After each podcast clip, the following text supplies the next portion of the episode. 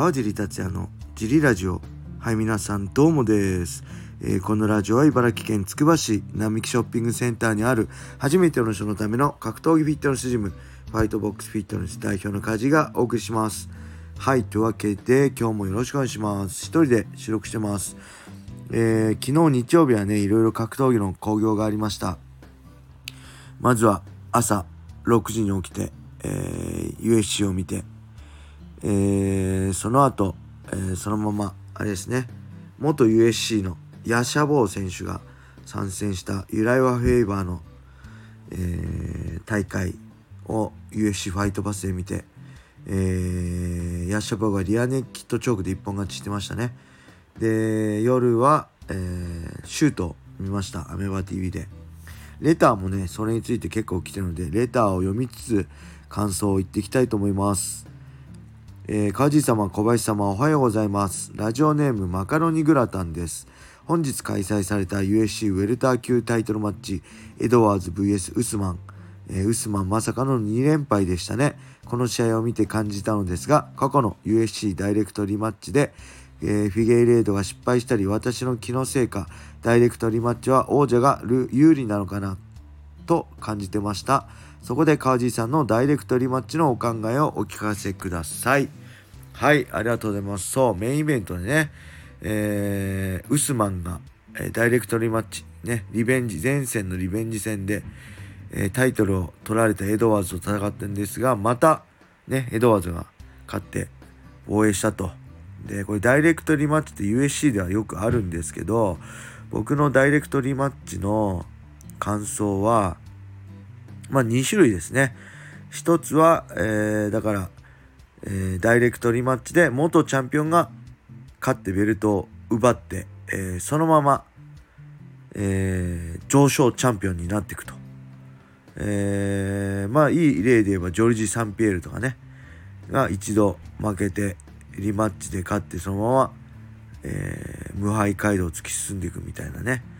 でもう一つが、えー、まあ1戦目で負けてダイレクトリマッチも負けてその後ねそれまでの上昇強さが嘘だったかのように戦績が、えー、汚れていく。そういうファイターも僕はいるイメージです。で僕試合前もね結構これはウスマンそっちの後者のタイプなんじゃないかなとねちょっと見てたんですけど試合結果もやっぱウスマンが負けて2連敗。ここから今後のウスマン気になりますね。また強いウスマンが見れるのか。もしかしたら僕の予想通りにちょっとここから戦績が汚れていく勝ったり負けたりになっていく。ウスマンになってしまうのか。その辺が注目です。はい。えー、他にもねえー、っとあれですね。ケイジーとフィジエフもすごかったすごい打撃戦だったしあれですね、モカエフ、えー、UFC フライ級の、えー、無敗の選手で、平選手とのね、対戦が、あのー、期待されてるモカエフなんですけど、勝ったんですけど、意外と苦戦してましたね。えー、膝十字伸びきってましたね。あれ練習とか普通の試合だったら間違いなくタップしてたレベルなんで、足はかなり痛めてると思うんで、あれを見ると、あれ意外と平選手いけんじゃねえのってちょっと思う自分がいました。なんで、えー、まあ、怪我の状況にもよりよるでしょうけど、次戦、平選手が、えー、まあ、ラント、下位ランカーレベルの選手と戦って、勝ったらありえるかもしれないですね。もしかしたらもっと上のとこでお互い上がったところやるのかなと思いつつも、今回の試合見る限り、意外と、えー、まあ、下位ランカー同士ぐらいの時にトップランカーを目指す生き残りをかけて戦ったりするのかなって感じでした。はい。えー、じゃあもう一つね、レーター行きましょう。えー、カージー様、小林様、いつも楽しく拝聴しています。今日の USC でワウワウが契約終了ということで、私も USC 難民になってしまいました。過去泣き。大沢さ大沢健二さんの YouTube にて、すでにそこそこ会員数がいる会社にて引き継がれると言っていました。この際 UNEXT に USC やってくれると助かります。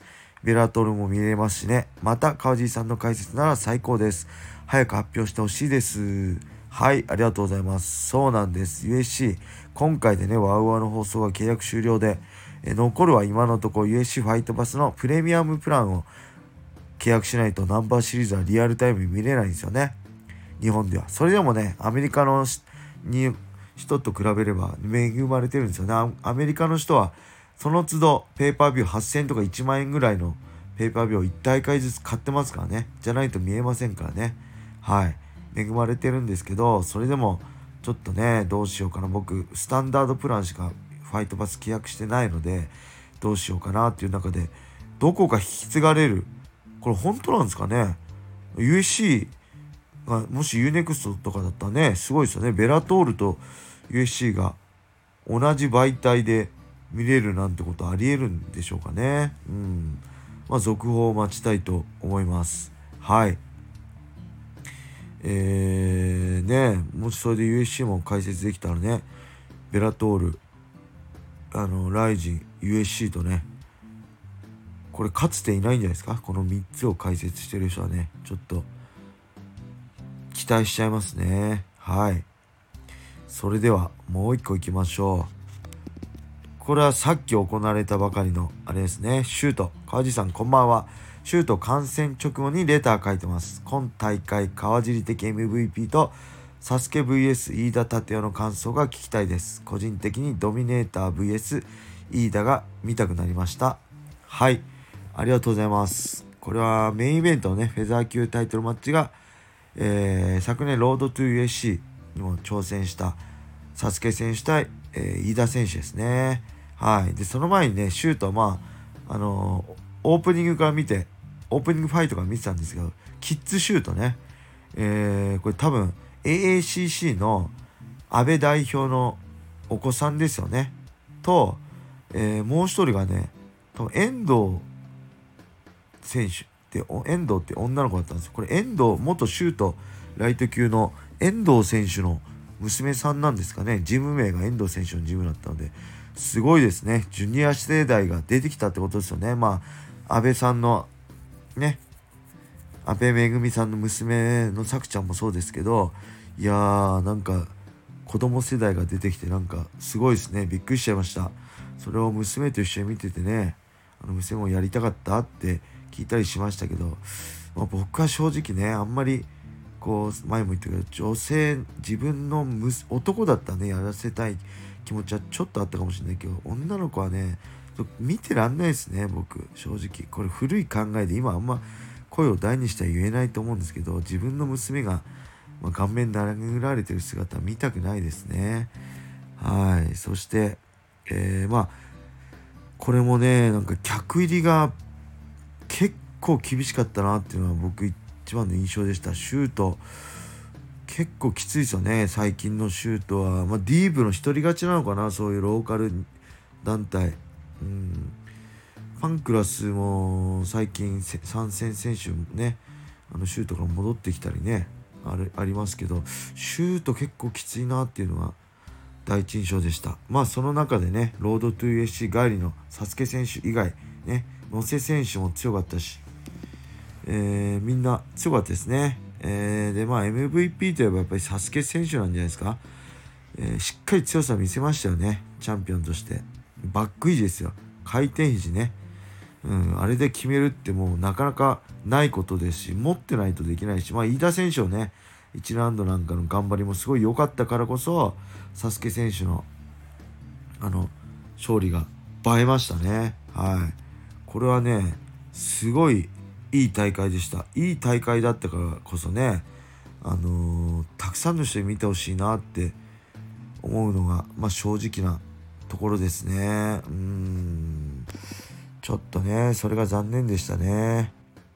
あとね、まあ、新井選手も良かったしねその前のえー、秋選手秋修斗選手澤田選手にね勝って、えー、すごい強かったですね。うん、まだ若いし、ストロー級。まあ、今後、また新井選手とね、交わったり、まあ、負けた関口選手もすごいいい選手だし、すごい若手も育ってるしね、シュートの大会自体は面白いんですけど、まあ、ちょっと客席がちょっと寂しい感じだったなっていうのは正直なところです。そしてね、サスケ選手、野瀬選手もそうですけど、今年もロードトゥー USC を目指すとのことで頑張ってほしいですね。はい、期待しちゃいます。そんな感じです。えー、レターね、今ちょうどもう一個来たんですけど、それはまた明日読みたいと思います。はい。それでは今日はこれで終わりにしたいと思います。皆様、良い一日を。またね